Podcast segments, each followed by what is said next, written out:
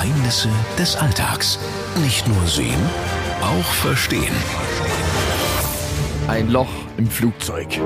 Eigentlich sogar pro Fenster eins. Ist euch das schon mal aufgefallen, dieses kleine Löchlein da im Flugzeugfenster? Was bringt es? Warum ist es überhaupt da? Dazu müssen wir uns mal anschauen, wie so ein Flugzeugfenster aufgebaut ist. Das besteht ja meistens aus drei verschiedenen Scheiben. Die äußerste ist mit der Außenhülle verbunden und extrem stabil, extrem dick. Sie muss ja schließlich auch Wind, Wetter und den kompletten Kabinendruck aushalten. Zwischen der äußeren und der mittleren ist ein luftgefüllter Hohlraum und hier wird's dann kritisch. Der Luftdruck in der Kabine schwankt während des Fluges und das heißt, der kleine Hohlraum braucht einen Druckausgleich. Sonst platzen unter Umständen die Scheiben und das Chaos will natürlich keiner haben. Und genau dafür ist das kleine Loch da. Beim Abheben und beim Landen kann da die Luft raus bzw. reinströmen, fast so wie bei so einem Entlüftungsventil.